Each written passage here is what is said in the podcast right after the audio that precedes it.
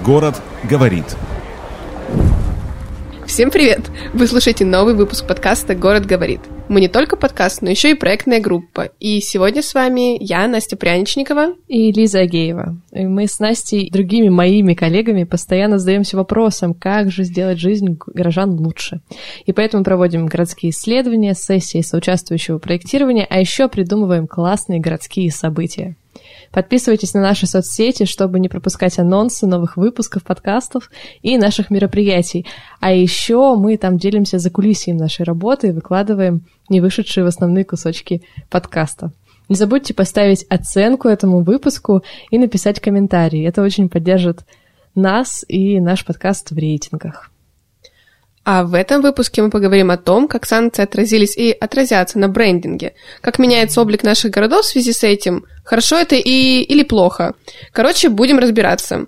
Наши гости в этом выпуске Аня Раскова и Саша Рязанов из брендингового агентства «Фанки». Аня и Саш, привет! Да, привет. всем привет! Ребят, расскажите немножко о себе. Мы-то о вас уже все знаем, уже очень долго работаем, а наши слушатели, возможно, впервые о вас услышали, поэтому давайте коротко. Кто вы, что вы? Ну, Саш, go. Ну, могу рассказать про себя. Я бренд-стратег, э, занимаюсь, в принципе, любимой профессией. Очень долгое время вот работаю в агентстве «Фанки», в Екатеринбурге, надеюсь, там слушатели знают, э, видели кейс, там тот же самый Жизмарт. Есть что рассказать на, вообще на злобу дня, да, по поводу сегодняшней темы. Думаю, подкаст получится довольно интересным. Супер, Саша, рада тебя видеть, слышать. Взаимно. Аня, расскажи немножко о себе. Да, я Аня, и семь или восемь лет назад я решила открыть брендинговое агентство. Не совсем тогда разбиралась, что это, но решила, что все новое это всегда интересно, а теперь мы делаем классные бренды не только для Иката, но и вообще в целом для нашей страны. Вот, и что, я очень рада быть здесь сегодня и надеюсь, что этот уютный вайб и дальше на весь наш эфир сегодняшний распространится. У нас, кстати, гости, вернее, слушатели не только из Екатеринбурга, очень много столичных граждан, так что можете схвастаться своими кейсами э, нативненько по ходу подкаста. Окей. Пусть они знают, кто это, кто эти гениальные люди. Подкаст «Город говорит». Итак, э, мы с Настей сегодня в роли таких почемучек, потому что мы вроде бы читаем новости. А Настя, кстати, вот тоже не представилась, Настя арт-директор нашей проектной группы, тоже создавала нам брендинг полностью и продолжает создавать. Это а, все я, да. Да, вот замечательная Настя Пряничникова. Но мы все равно будем очень много задавать вопросов, а вы отвечать, потому что мы в брендинге разбираемся Меньше, чем вы, да. Давайте для того, чтобы разговор наш начать, вообще коротко поговорим о том, а, какие изменения повлияли на состояние брендинга сейчас. Вообще уникальна ситуация нынешняя для российского брендинга или нет? Были ли, может быть, какие-то до этого подобные ситуации или нет? А, прогнозы пока не говорим, просто вот что сейчас мы имеем, как отразилось на брендинг. Mm-hmm. Да и так ли сильно отразилась ситуация вообще на брендинге? Может, все mm-hmm. классно? Не, ну вообще ситуация достаточно уникальная. То есть там это, естественно, ужасный прецедент, но тем не менее такого, э, по крайней мере, там на моей памяти, да, исходя из того, что я знаю, в, вообще на планете не случалось, что вот настолько там отток, э, настолько там какие-то крупные компании, да, уходят из, э, с российского рынка, то есть они там 30 лет после развала Советского Союза что-то строили, строили, и вот, собственно, э, как показывает последняя тенденция, да, там, несмотря на то, что они говорили, мол, мы просто приостанавливаем производство, сейчас все-таки, к сожалению, тенденция идет в сторону полного отказа, полного ухода а бизнеса, так скажем, с российских полей. И это очень сильно отразится, очень сильно, потому что, ну, я просто коротко тизерну, то, о чем мы будем, собственно, говорить дальше. Вместе с этими брендами уходит та культура, культура потребления, визуальная культура, которую, собственно, они сюда 30 лет приносили. Там та же самая IKEA, о ней мы тоже, думаю, чуть позже поговорим. Вот, поэтому достаточно такой будет большой диалог. Очень-очень а, много даже не прогнозов, а каких-то скорее предположений. Что прогнозы по-прежнему строить как-то, на мой взгляд, странно, потому что мы до сих пор находимся в состоянии хаоса. Да, и очень многие из них не оправдываются. В том числе, да. Аня, у тебя есть какое-то мнение на этот счет? Да, слушай, когда вся эта история начала раскручиваться, я так задумалась о том, что э, вот только мы, брендинговые агентства, там, маркетологи, бренд-менеджеры, э, порадовались тому, как меняется наш рынок, то есть с приходом больших брендов, Короче, так или иначе а, развивается вот это вот, Саша правильно сказал, культура, то есть брендинговое мышление всех, кто так или иначе сопричастен к каким-то большим историям, компаниям, то есть к тем, кто более амбициозно подходит к своему бизнесу. И вот эта культура западная, она научила нас тому, что, ну, как бы научила этому бренд-подходу, то есть мыслить не только, а, я бы сказала так, а по-русски, типа поставил продукт на полочку и типа сам он себя продает за счет какой-нибудь там а красочной упаковки. Нет, э, здесь была целая культура, которая ориентирована на ценности, на какие-то более глубокие смыслы, на изучение аудитории, не знаю, да на ту же визионерскую, господи, визионерскую позицию, когда бренды просто могли вести за собой, реагировать на какие-то там вещи, на какие-то события. Вот, и все это либо там вдохновляло, либо поддерживало аудиторию. И я боюсь просто, что на вот этой вот волне мы опять скатимся в какой-то э, такой бизнес по-русски, когда просто будем что-то на коленке запускать э, и ждать, что оно само себя будет продавать. Это не классно. Ну, у меня, кстати, есть э, очень позитивное предположение на данный счет. Ну, то, что мы там скатимся. Там, безусловно, да, какая-то деградация будет, но люди-то привыкли у них есть определенный внутренний запрос на эту самую культуру, да, а если мы говорим про брендинг, это же не только картинки, это там, как квинтэссенция бизнеса, маркетинга, коммуникации, какая-то объединяющая да, история. И люди вот к всей этой культуре, собственно, привыкли, поэтому внутренний запрос а, вернуть прям может, он никуда не денется, и это большая возможность для российского предпринимательства, да, там для малого, крупного, в общем, для разного, в целом почему бы и нет. А, запрос есть, это это прекрасно. А какие-то российские бизнесы уже по этому пути идут? Я вот просто сейчас смотрю э, на вас, э, во что мы тут одеты, и я смотрю, вот у Насти очки из Optic. А это, между прочим, российский бренд. Кстати, да, очень Да, я его очень люблю. ребята. И вы назвали «Жизнь Марты». Мне кажется, у него тоже такая достаточно положительная история с выстраиванием брендинга. А, ну, неужели только зарубежные бренды приносили эту культуру, или российские тоже начали уже впитывать и идти по этой дорожке? А тут вот какая штука, то есть, э, ну, глупо отрицать, что именно трендсеттерами, да, вся эта история, то есть что-то новое появляется, за рубежом откатывается, потому что мы там с евромониторинга видим там, глобальные потребительские тренды, и на российском рынке я их вижу там через год, через два. То есть я прочитал этот э, отчет где-то два года назад, смотрю, блин, вот да, действительно дошло. То есть все, теперь можно работать, можно им смело пользоваться. Российский бизнес научился работать. А у меня есть, наверное, опасения там, или какие-то сомнения да, по поводу именно масштабного какого-то суперкрупного бизнеса. А малый или средний бизнес в целом э, есть.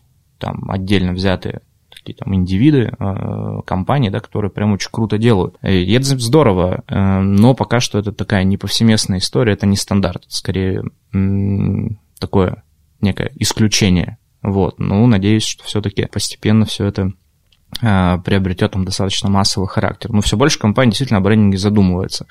И задумываются не просто сделать нам другой логотип, вот, а все-таки задумываются о там, своей идентичности, платформе, своей коммуникации, в общем, хотят сделать какую-то целостную историю, а целостную историю всегда проще всего масштабировать.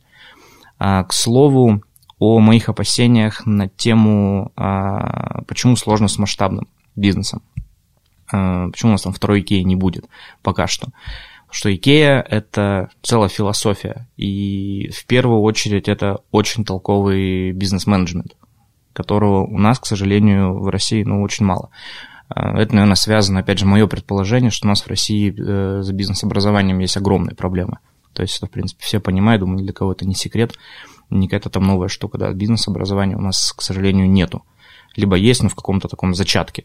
А, вот. И то, что а, российские предприниматели, да, пускай там с огромной суммой денег а, купят производственные площадки Икея, они не смогут то есть, вернуть ту философию, ту вот историю, да, которую этот бренд давал, и не смогут ну, мне так кажется, если произойдет чудо, я буду только рад. То есть я там не хочу оскорбить российских предпринимателей ни в коем случае. Но тем не менее, просто показывает практика, да, а, к сожалению, там ввиду управления они просто не смогут обеспечить вот так, как делала Икея. То есть Икея, они же просто перевернули вообще российский рынок. То есть если там, когда у нас открылась Икея где-то на рубеже, не на, на рубеже, по-моему, на закате 90-х, если не ошибаюсь, а Икея как раз-таки показала а, людям, что можно не ремонтировать свой, э, свой кухонный гарнитур, а просто взять и купить новый. То есть тебе не нужно зарабатывать там много денег, достаточно просто работать и получать среднестатистическую зарплату, чтобы полностью там сделать себе красивую а, квартиру, которую мы там видели э, в Советском Союзе, там в 90-е только из каких-то журналов. Вот. И Икея принесла эту философию. И люди к нему-то привыкли. Потому что, ну, отказываться от этого никто не хочет. Я сомневаюсь, что мы вернемся э, к ремонтным работам, там, старая мебель, то есть будем там тот же самый там диван или кухонный гарнитур там чинить, перечинивать. Я там сомневаюсь, что мы вернемся к бабушкиным этим латышским стенкам, вот, потому что, ну, эта культура, она плотно внедрилась. И там Икея входить на российский рынок было вообще ой как непросто. Там есть даже целая книга, там, посвященная этому. Вот. Ты сейчас перед Настей красной тряпкой просто. Я просто очень не люблю Икею. Ну, то есть я люблю Икею, но я не люблю Икею. А мне кажется, что так как вкус уже плюс-минус сформировался, вот этот, тот, который принесла Икея свою философию, а в какой-то момент она начала себя бесконечно самоповторять и изживать, и стала так, такой же советской стенкой, по сути. Ну, потому что советская стенка изначально это вот что-то очень тиражное, что-то очень доступное — не то, на что копят веками, чем стала Икея. И вот у нас у всех стоит столы из Икеи, вот эти стул, какой-нибудь пластиковый горшок с пластиковым цветком, одинаковые свечи, и мы оказываемся в той же истории. Почему мы вдруг решили, что тот же самый стол из Икеи такой же тиражный лучше, чем точно такой же тиражный стол бабочка, или как он называется, вот эта раскладушка. А, ну, которая советская, на, на, да. на, новогодняя. Нам нужна новая Икея. Нам нужна э, новая какая-то мысль, новая философия, потому что эта философия уже, в принципе, заложилась в основной пласт. Другой вопрос, что такие большие штуки, как Икея, строятся не быстро, строятся годами, и когда Очень у нас долго. только появятся все наши прекрасные стул и Берг, э, уже 10 раз развалятся, расслоятся и стлеют. Ну а. вот в том вопрос, может ли на российском рынке появиться Икея? И тут, не знаю, то ли оптимистом быть и верить, что у нас родятся такие таланты, которые смогут такой классный бренд сделать, вот, или быть более реалистичной и ждать просто хотя бы каких-то подвижек и изменений от Хофа для того, чтобы он э, хоть чуть-чуть но приблизился. Но основной бренд Хофф, у него же там фактически не пытается немножко копировать, да, всю эту историю. Но Хофф... Да, вот там... вы можете объяснить, что не так с Хоффом? Ну, там идей нет, нет позиционирования, нет философии какой-то. Э, Икея это очень такая прям целостная история. Вот а у них. В чем идея Икеи? Что там все собирается друг с другом? Или как? Ну, вообще, такая... В простоте. Общая сумма, да, это, это простая, качественная мебель, да, в принципе, недорого. То есть ты можешь себе собрать э, красиво может действительно собрать красивую комнату и не прилагая там к этому особо каких-то усилий. То есть не нужно там быть супер дизайнером. Ну а что, в Хофе я не могу такую комнату собрать? Нет, э, учитывая дизайн той мебели, которая есть в Хофе. Ну, простой пример даже, э, опустим, что я специалист, просто как пользователь. То есть буквально вот перед Новым годом там делал ремонт и смотрел, собственно, мебель в Хофе э, и мебель в Икее. В Икее мне потребовалось 30 минут ровно, чтобы обставить полностью себе всю комнату. А в Хофе я потратил два с половиной часа и не закончил процесс. Ну, здесь еще, наверное, вопрос в том, как Хофф работает. Э, есть же несколько аудиторий. Типа вот мы с вами это просто простые там потребители, которые пришли. Простые хипстеры. Простые хипстеры. Скромные хипстеры. Да. И мы по-хипстерски заходим, выбираем себе мебель. Но есть другая аудитория. Это сотрудники, это стейкхолдеры и так далее.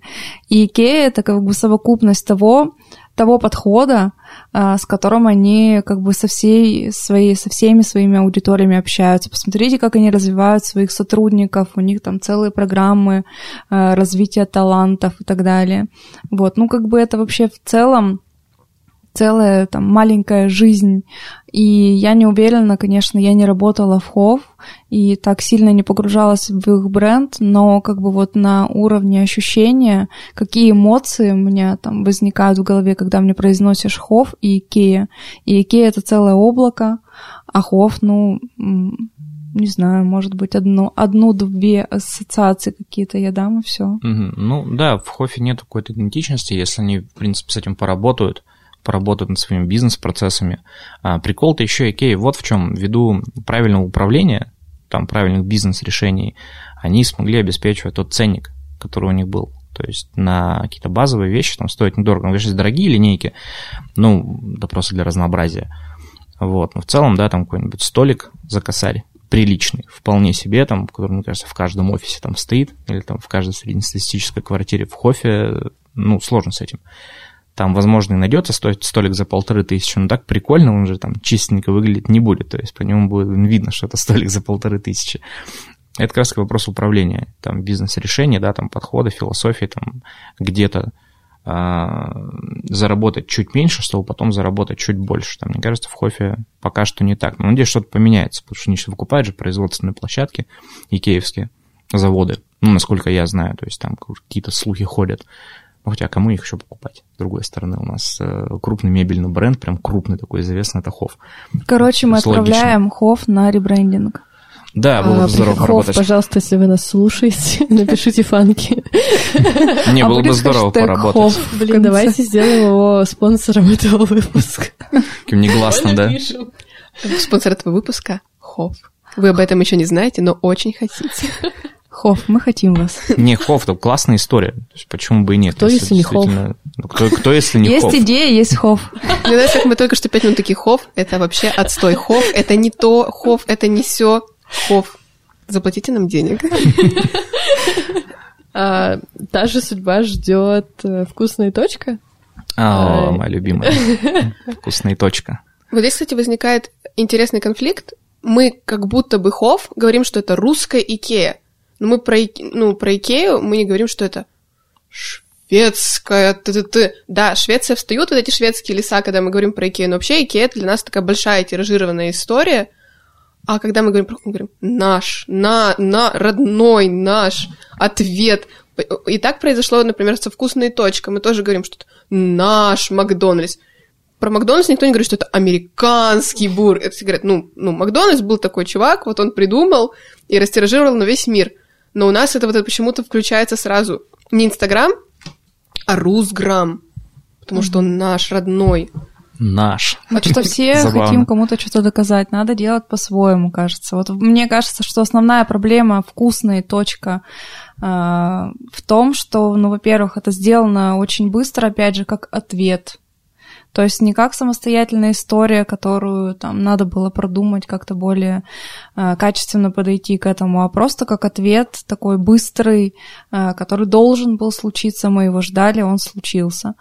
Вот. Но ведь Макдональдс это не просто, опять же, вывеска, упаковка и так далее. Это, опять же, целая философия, это как бы подстройка такая тонкая под аудиторию, под ее потребности, запросы, под ее настроение. Блин, да под все.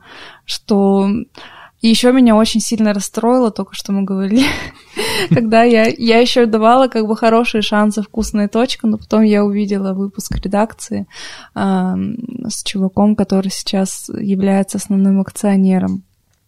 И мне стало очень грустно, а, потому что кажется, что это как раз-таки будет такая история бизнес по-русски, когда у человека все внутри в кабинете завешено гербами с фамильной печатью там, и он ходит в персне с семейным гербом. Я не знаю, как он будет развивать э, бизнес для молодых. Надеюсь, что просто будет какая-то команда нормальных бренд-менеджеров, там, не знаю, каких-то креативщиков. В общем, молодых талантливых ребят, которые смогут эту историю держать и направить по своему пути. Да, мне кажется, они его докрутят в каком-то виде. А, там же вкусная точка тоже достаточно такая интересная история. То есть фактически Макдональдс встал, а, ну, чтобы там производственные мощности не простаивали, нужно было какое-то там быстрое решение, чтобы как-то открыться. А, на мой там, да, сугубо личный, там, да, часть профессиональный взгляд, было бы куда более грамотным решением э, открыться так называемым бланково, то есть без названия, ну и дать какой-то интересный коммуникационный посыл, мол, пока мы там собираем наш сильный, наш, наш сильный, мощный бренд, да, какую-то интересную историю, а, но мы просто не можем не радовать вас дальше вкусной едой. И, собственно, вот мы открылись, но пока там без вывески, без названия. И наш все бургер, все равно... Наш бургер. Наш бургер, да. А, все все равно туда бы ходили, потому что, ну, Макдональдс это... А, кстати, ответ на вопрос, а, почему там нету вот это наш Макдональдс, это потому что он, ну, когда он открылся в начале 90-х, люди там вообще просто обомлели, когда увидели, что вот так вот бывает. И Макдональдс так плотно вообще уселся в российской культуре, они там даже какие-то рекламные кампании э, запускали, какие-то блюда в меню там под российский рынок. Ну и в принципе, да, у них там коммуникация есть на российский рынок отдельная.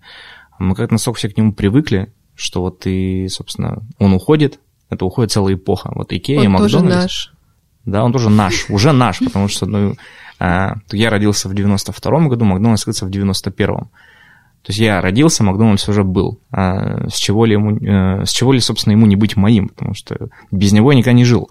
Вот, ну, в Тагиле только его не было. вот, но я часто летал в Москву, даже будучи ребенком, и там был Макдональдс. Даже есть эти игрушки Happy Meal, где-то дома валяется до сих пор, храню 93-го года датированные. Вот, потом, ну, я привык. Вот. И много людей это, собственно, привыкли, к слову о том, что все привыкли к этой культуре. Вот. И э, когда будут делать хуже, или там не задумываться о каких-то вещах нужных, да, то это будет очень сильно заметно и очень сильно откликаться в аудитории. А вкусная точка, часто как народная, а, супер традиционная история, но там на этой аудитории тоже особо там далеко не масштабируешь, ну, не масштабируешься, не уверишь. То есть нужно с вкусной точкой что-то делать. Э, опять же, мое предположение, там, ну, через год, когда вот вся вот эта шумиха пройдет, нужно будет делать ребрендинг. Потому что, ну, это видно просто, что это очень быстрое решение. А, быстрое и, как по мне, не очень продуманное. Ну, вообще посыл для брендинга, который не от души, а вопреки, он же очень быстро себя изживет. Он уже, наверное, себя изжил. И у них даже в нейминге это заложено. И точка такое. Ну, это ситуационная не, не история. Да. Не, ну, кстати, прикольно, когда бренды выходят на рынок э, с целью противопоставить себя другим игрокам. Ну, вот так заходили Теле2, и это было ярко, это было по-бунтарски, и это вызывало определенную как бы обратную связь с аудиторией, как бы, ну, с точки зрения интереса к этому бренду, вот, и каких-то там эмоций. Но они приносили, они не просто вышли и сказали, а мы против, Угу. Но продавать будем то же самое, кстати.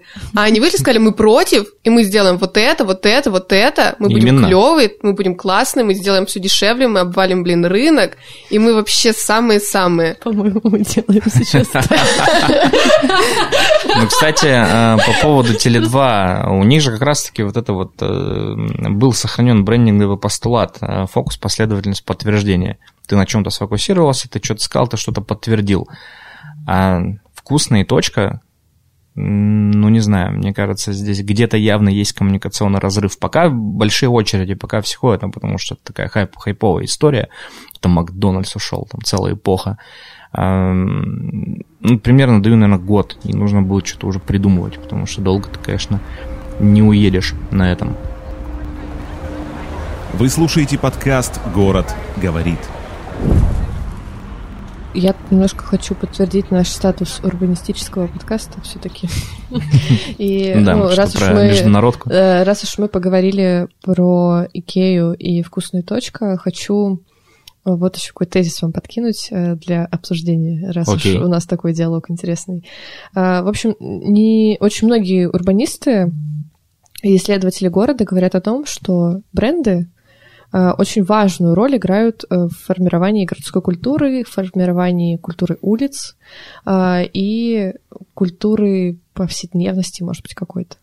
Ну вот последнюю книгу, которую я могу вспомнить, очень популярная в издании «Стрелки», «Код города» Анне Миколайт и Мориц Перхауэра.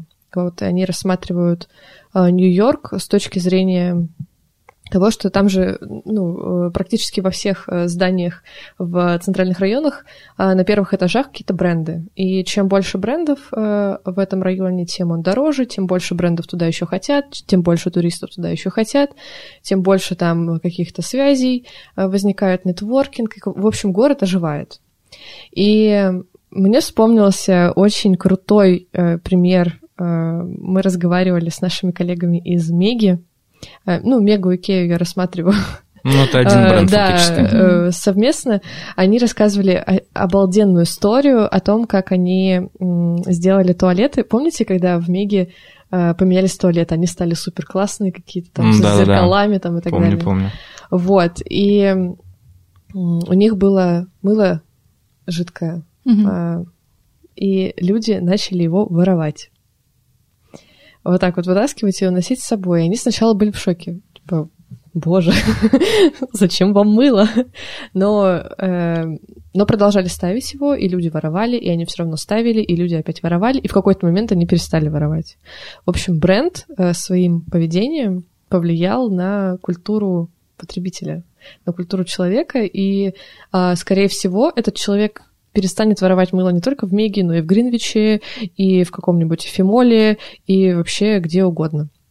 А, Вот, и поэтому у брендов, как у таких, очень сильная функция формирования этой городской культуры, а, характера города в том числе. И вот что будет, э, если они уходят? Мы с Настей вот э, перед началом выпуска обсуждали э, разные фэшн-улицы. Там в Екатеринбурге это улица Радищева, Хохрякова, Хохрякова, Мгм. да. Всякой Ванцетти, да. А в Москве там... э, Столешников Столеш- переулок. Да, вот э, что будет э, с ними, как аудитория отреагирует.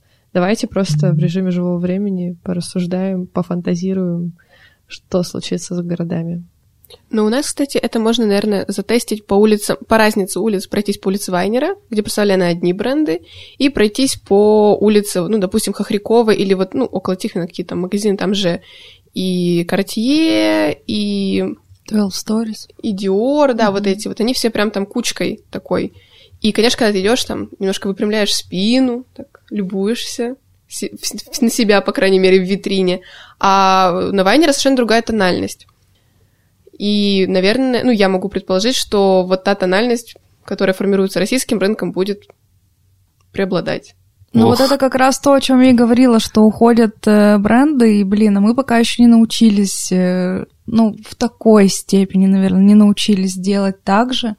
Вот. Но я верю в локальные истории. Я вспомнила как раз пока мы сейчас сидели, болтали, банк точка и их какие-то проявления, то есть даже элементарно, какие они запускают рекламные кампании, как они выглядят внешне, как выглядит их карта, а, как они делали какие-то специальные проекты с какой-то закрученной лавкой, когда мы забор на сквере роняли.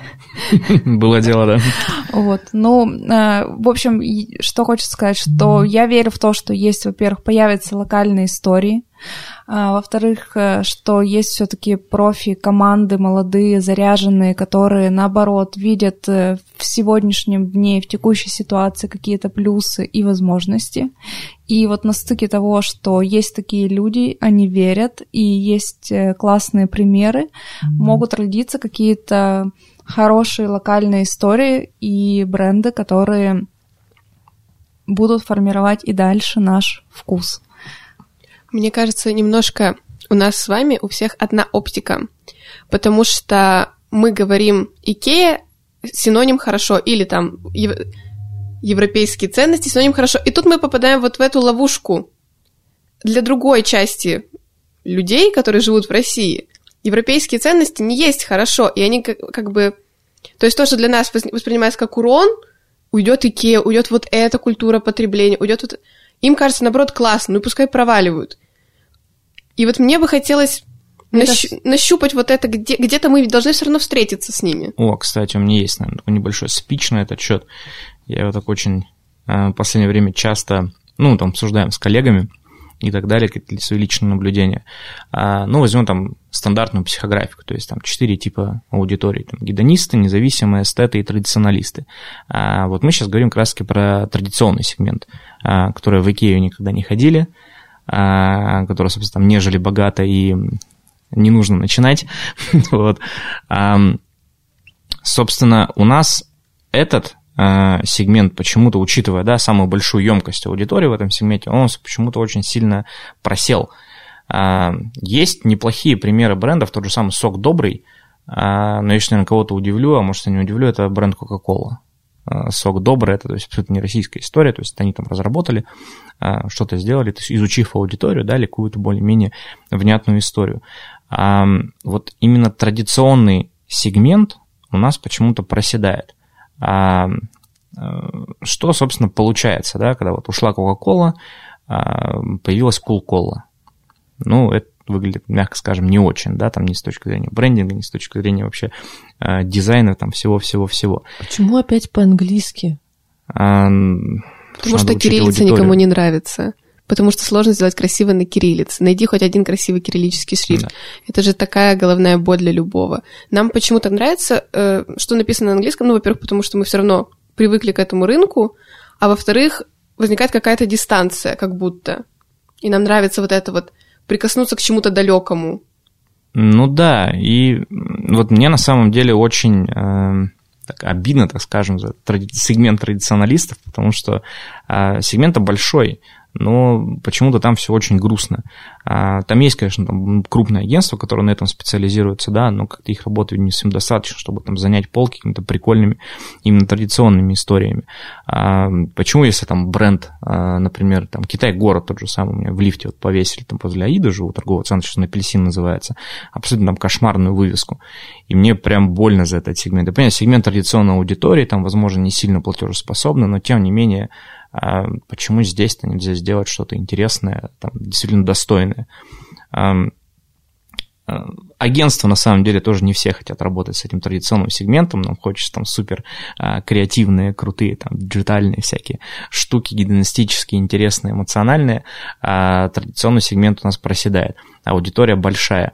И когда вот там приходила Икея, да, тот же самый Макдональдс, ну, хотя на части тоже такой достаточно традиционный бренд, но просто масштабный, я не могу вспомнить ни одного, ну, точнее говоря, там, наверное, пальцев руки мне хватит, чтобы пересчитать какие-то крутые именно вот бренды на такую аудиторию, о которой вот мы сейчас а, с тобой говорили. И в этом тоже проблема, потому что культура формировалась вот среди молодежи, да, среди там нас с вами, а, мы там привыкли, Икея, Макдональдс, Netflix, вот эти все истории, а там ребята там из пригорода, или там обычно такая там традиционная семья, и, а им-то что пользовать? Ну, ну у креативщики же делают для, сами для себя, а креативщики это вот эти вот вонючие хипстеры с левыми ценностями. С левыми, да, ценностями. И, конечно, им хочется делать классно, стильненько, так все чистенько, а традиционный вот этот вот сегмент, он довольно, с одной стороны, простой, с другой стороны, очень сложный, потому что он не близок тем, кто его будет делать. Ну вот, кстати, опять же, раз много говорили про Икея, опять же, там я вспомню, они пытались там пойти, на самом деле, в традиционный сегмент а, своими рекламными кампаниями, там какие-то семейные ценности продвигали, и это выглядело действительно достойно. То есть у тебя коммуникационный посыл, в принципе, да, с точки зрения ценности, абсолютно близок а, вот обычно вот это вот среднестатистическому, да, там, традиционалисту. И нашим брендом в том числе э, там, всем российским, да, у нас традиционного сегмента много стоит, подумать, чтобы как-то обновиться, сохранив, да, там, свои а, коммуникационные посылы, близкие той аудитории, но делать действительно какие-то достойные, интересные проекты. Но это, это было получается бы круто. проблема и в нас, хипстерах, тоже. Конечно, абсолютно, я в этом убежден. Давайте мы будем ругать не только... Так получается, э... хипстеры виноваты во всем. Блин, получается, да. Раз, разрушили То страну. есть мы, на самом деле мы правда не правы. На самом деле есть такая история, Саша прав в том, что мало какое агентство хочет работать с традиционным сегментом. То есть к тебе заходит на ребрендинг сок семейный, и ты такой, о, нет, класс, о, нет, класс, да. Никола, пожалуйста, дайте мне что-нибудь, типа какую-нибудь да, дайте классную мне шоколадку. Жизмарт, да, или, дайте или мне дуа-пиццу. Да, дайте мне, в общем, э, какие-то еще. проекты, которые близки мне по характеру, по ценностям, вообще в целом, не, ну, которые я сам буду любить. Мне сейчас вспомнился обалденный кейс. Ирбитское молоко. Да, ну, это офигенный это пример. офигенный пример. Да. Офигенный Агентство пример. «Восход», выражаем вам огромную благодарность. Респект. Да-да-да. Но не смогли, да. Это бренд, который смог. Ну да, действительно, это при, при, прикольная история. Вот. И, ну, их как бы Ну, вот помимо, что мы можем Ну, вспомнить. кстати, я бы сказала, что на момент, когда они делали этот бренд для, ну, как бы все равно так или иначе для традиционной аудитории, это был рискованный ход. Это большие риски. Отказаться от традиционного кувшина с молоком коровы, там, пары колосков и пойти в какие-то там символы, э, неожиданные цвета, это было смело. Ну да, но тем не менее это прижилось, это отлично работает. Там просто работать несколько сложнее. Вот. Потому что, ну, аудитория такая достаточно специфическая. Там все вот эти вот общепринятые истории это про новизну, про впечатления, там какие-то вот такие вот ценности там, к сожалению, не прокатят. А Вот. Ну, это не значит, что с этим не нужно работать. А это огромный пласт российской аудитории, огромный пласт. То есть, ну, фактически, да, не очень люблю это слово, но так называют электорат. Вот. И с ним тоже нужно работать. То есть, почему мы, собственно, наверное, ко всем агентствам да, вопрос, почему там развиваем культуру, да, вот это вот а, среди там модных а, трендсеттеров, а про тр- традиционную аудиторию забываем. Вот. Там очень много брендов, там действительно огромнейшая емкость аудитории. Все вот агрохолдинги, вся вот эта вот история, то есть там до мебельной тем же самым, кажется, в каждом сегменте там можно найти. И нужно тут, в первую очередь, вот там обновлять и делать красиво. Вот. Ну, естественно, то есть продолжать э, развивать какие-то такие трансцентрские штуки. Понятно. Короче, мы сами ворчим, что очень большое расслоение, но мы этому способствуем. Поэтому мы сегодня очень много к кому обращаемся. Теперь мы обращаемся к хипстерам. Хипстеры, одумайтесь. Остановитесь. Не, кстати, у нас же тоже, э, Лиза, с тобой есть классный пример. Агентство, в котором мы работаем о смысле, оно работает на такую штуку, как Таганский ряд. Кайф. И Абсолютно. Мы туда зашли очень смело, с очень такими какими-то рейвовыми идеями. И со временем понятно, что они отрегулировались, и это был такой сложный путь поиска контакта, потому что делали дико и провокационно, но при этом, ну, на вот эту традиционную довольно аудиторию. И прошло такое какое-то взаимопривыкание, и сейчас продукт прикольный, интересный. Да, он сбавил немножко градус, Но он должен был это сделать. он должен был это сделать, конечно. Дикость на этой аудитории не очень подойдет. Ну, Вот. с, с точки И зрения все, и все случилось, все сложилось. То есть эта аудитория в целом готова к какому-то вызову такому яркому, просто ее нужно... с ней- э, это потребует чуть больше времени, Да, им нужно время привыкнуть. А на такое не все бренды традиционно особенно готовы. Ну, потому что это стратегия в долгую. А у нас, э, ну, глупо отрицать, что там с точки зрения бизнеса а, основная такая история – это купил, продал быстренько, все, заработал а, как можно больше здесь сейчас. Да, с традиционной аудиторией, вот ее сложность, огромнейшая сложность традиционной аудитории, потому что с ней нужно работать в долгую. Вот там вот как раз все стратегии, такие долгие, очень скрупулезно написанные. Вот вся эта история как раз сосредоточена в том числе и там. Вот, а бренд для гидонистов, там, для такого молодой, современно тоже должен существовать, потому что они как раз задают вот эти тенденции. А просто нужно как-то переместить вот на нынешние реалии и работать уже в рамках э, текущего рынка, текущих условий этого рынка. А, Можем ли мы сказать, что это большая возможность для брендинговых агентств, которые остались в России? Да, ну и это- да, и нет, наверное. Ну, то есть, вот по-любому появится, конечно, какой-то пласт локальных брендов российских. А, Мне бы просто хотелось, чтобы это было с какой-то идеей, которая идет изнутри. То есть тут как может можно идти двумя путями. Либо быть брендом-визионером, который, в общем, говорит, мне пофиг, что вы думаете, вы моя аудитория, если вам близко то, что я делаю, вы ко мне подключитесь. Вот. Либо э, там каким-то образом пытаться вдохновляться зарубежными брендами. Но, короче, я верю, что у нас появится что-то свое. А, мне бы очень не хотелось чего, чтобы мы стали мимикрировать. Вот если мы начнем Ну, как бы страшное, да. копировать, а не просто вдохновляться каким-то опытом, вот это будет как бы, ну, такое себе. Отсюда появятся все эти MVP-шные истории. Быстро брендинг на коленке, что-то сделали за Ну да, месяц, типа- запулили, проверили, пошло, не пошло, следующая история. Ну, такое себе, да, потому что это как бы ни агентствам, ни рынку, в принципе, не надо. Понятно, что это там своего рода тоже продукт, но в обозримой там перспективе, да, какой-то ни к чему хорошему он не приведет, потому что он не задумывается о долгосрочном здоровье бренда. Ну, это ладно уже в теорию. А, я, кстати, в начале а, нашего с вами диалога говорил вот какую штуку, то есть э, у меня есть очень большие сомнения а, насчет развития именно крупного, такого супермасштабного бизнеса, да, потому что, ну, в основном это всякие зарубежные, да, типа истории, а, но локальные, то есть менее такие там по, по объему, по своей массе охвата, да, то есть почему бы и нет. А, пример Екатеринбург, у нас очень много крутых ритейл-брендов, у нас есть там бренд э, этих, как его, всяких штук для дома, чистейших Wonderlab. средств, Wonderlab, да, очень замечательная история.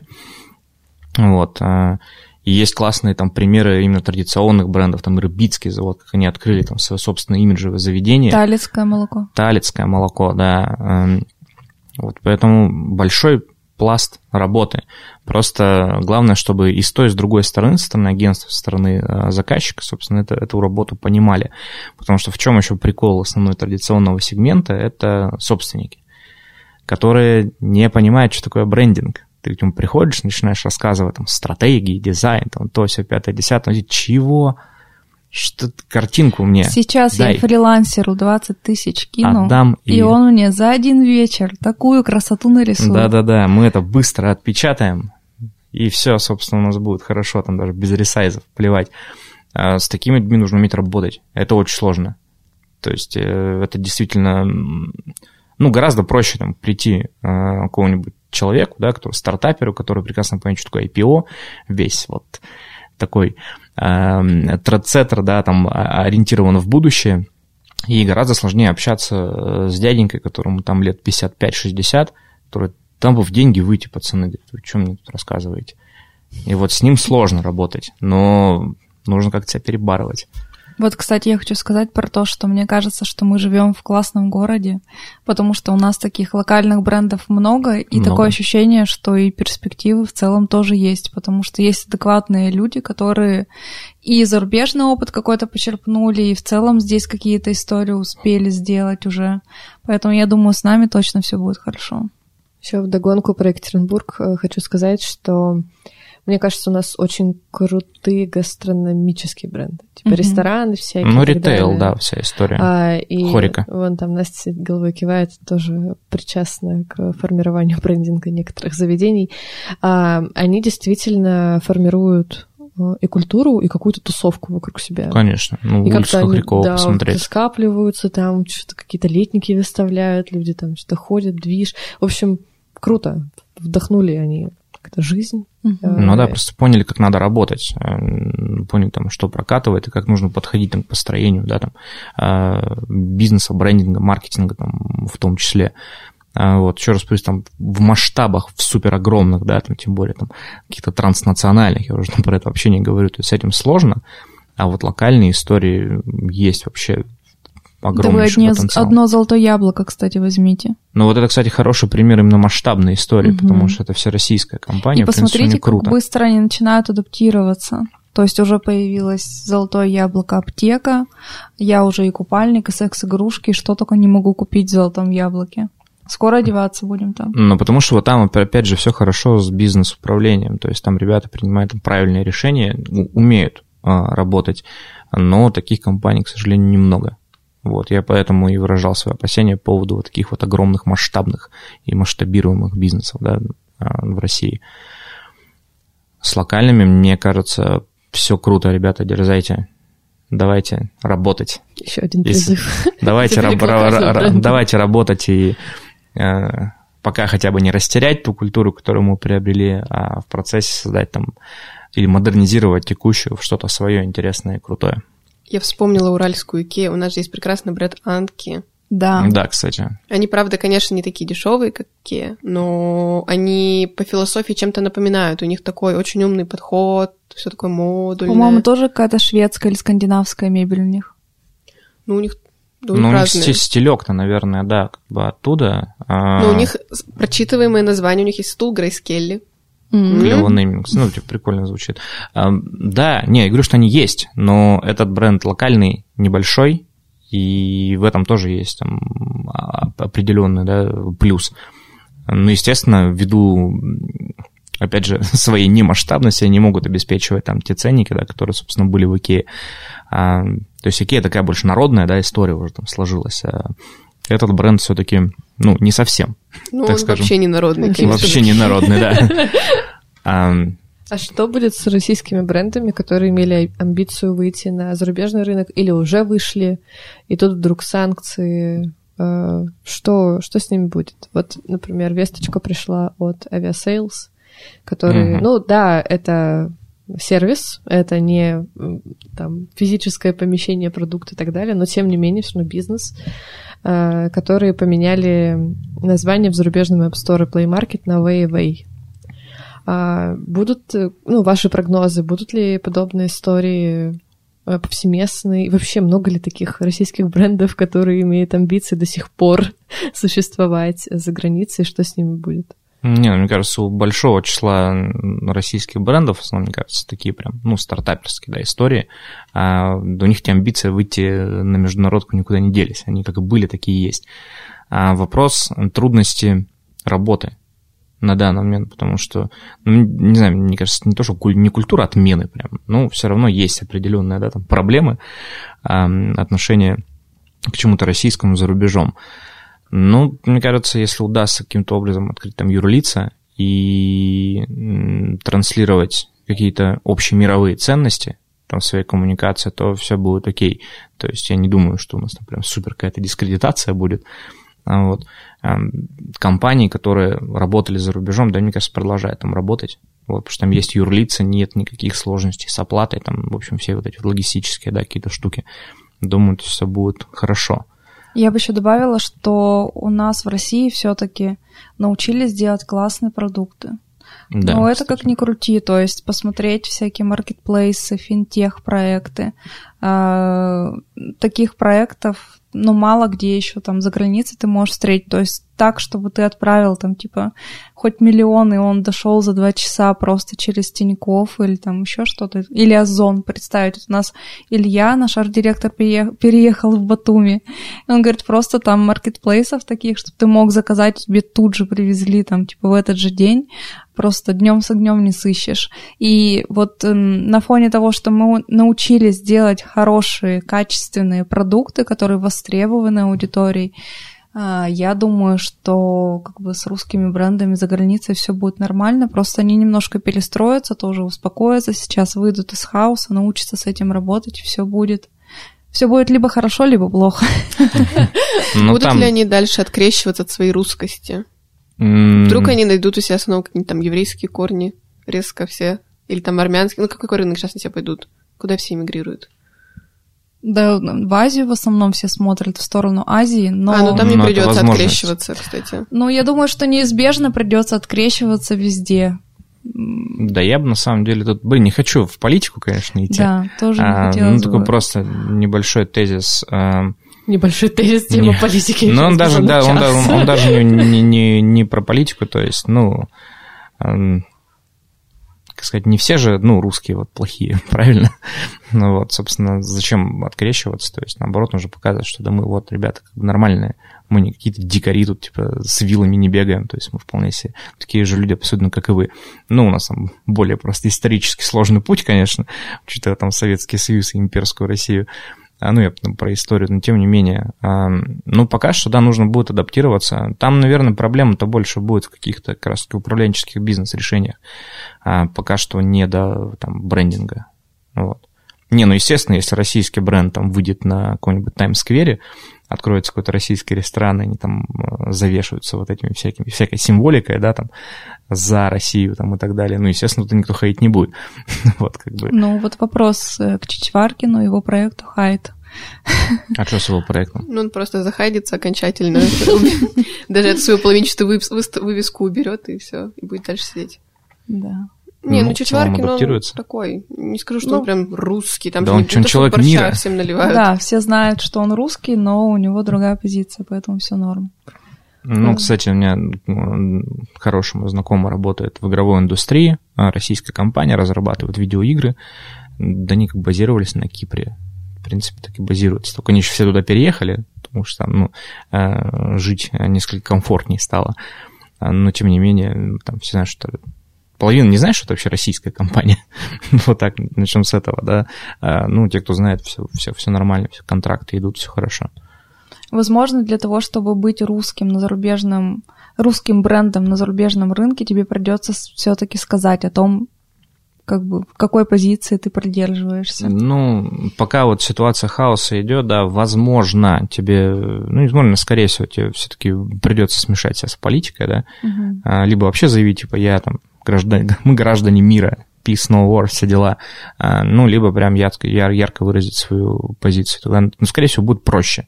Ну, пока вот на фоне тех событий, собственно, кошмарных событий, да, повторюсь, которые происходят и у нас, и у них, и везде.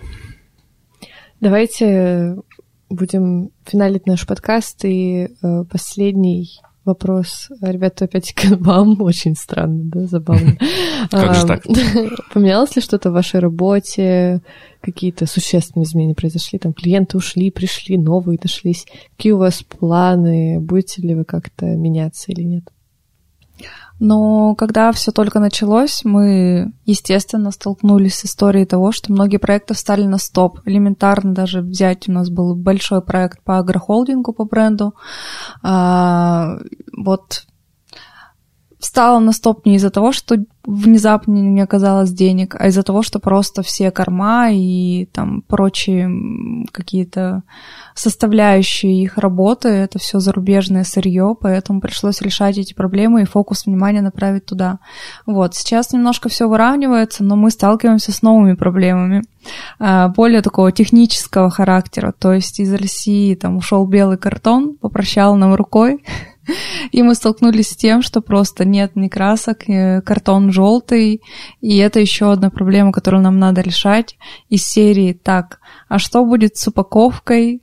А, как нам там выбрать бумагу, если из всего там разнообразия, которое раньше было, осталось там 2-3 вида, которые более-менее нам подходят. Ну, вы, наверное, сами видели, что сейчас на полках появляются там белые сады придония или какой-нибудь там... Недопечатанные да. немножечко. Да, это все связано как раз-таки вот с такими техническими проблемами того, что у нас не хватает, либо там нет краски, нет сырья, нет бумаги, и пошло-поехало. Ну вот, собственно, топили за минимализм в дизайне, вот, пожалуйста. Да. Топили за белое. Да все опять хипстеры, блин. Все как вам сделали, нравится. Чертовы хипстеры. Хипстеры ну. получили, что хотели, и расстроились. Ну да, потому что ситуация такая. Не, на самом деле, конечно, поменялось. Там у нас глобально ситуация кошмарная, и рынок перестраивается, конечно, поменялось. Да, но с нами остались меняться. самые такие отчаянные э, клиенты, которые, несмотря ни на что, э, идут своим путем. И это тоже крутая позиция, которую мы очень уважаем. Не из-за того, что она нам как-то помогает агентству, а из-за того, что это вот придает просто силы и энергии, когда ты видишь, что кто-то дальше продолжает двигаться, несмотря ни на что, идет к своей цели, ты потихонечку сам себе начинаешь рисовать и дальше свое будущее. Ну да. Ну и в коммуникационных стратегиях, наверное, тоже там некоторые изменения ввиду просто э, смены эмоционального фона вообще в целом, то есть это тоже все-таки стоит учитывать. А, ну и сложности, ну, по крайней мере, там первого месяца, когда там заходили какие-то проекты на стратегии, ты смотришь все эти а, мировые потребительские тренды, и еще не понимаешь, как с ним работать, спрогнозировать. Да, это, там, блин, было очень весело. Это было ну, очень, блин, это было страшно на самом деле, потому что ты смотришь, э, ну, примерно тебе нужно там как-то спрогнозировать лет на пять, а ты неделю вперед посмотреть не можешь, и как делать проект приходилось как-то выкручиваться, в общем, конечно. Наша аналитика по проекту выглядела так, типа, вот такие тренды нам обещали, но, короче, ребята, забудьте об этом. Ну, сорян, да, ситуация да. теперь иначе развивается. То есть, ну да, это были, конечно, сложности. Ну, адаптируемся. Чего делать-то? Ну, правильно. Мы же хипстер. Всегда выживаем в любой ситуации. Город говорит. По-моему, классный выпуск получился. Да, спасибо вам большое, ребят, что пришли. С нами были Саша и Аня из агентства Фанки. Да, наши большие друзья и очень интересные собеседники. Мы надеемся на это. Если вы согласны с этим тезисом, пожалуйста, поставьте оценку этому подкасту. Он поднимет нам настроение и поднимет наш подкаст в чартах. Это очень нам нравится. Также подписывайтесь на наши социальные сети, там поподробнее расскажем про Аню, Сашу и про, может быть, раскроем какие-нибудь маленькие секретики. С вами были Лиза Геева и Настя Пряничникова. Пока-пока. Подкаст «Город говорит».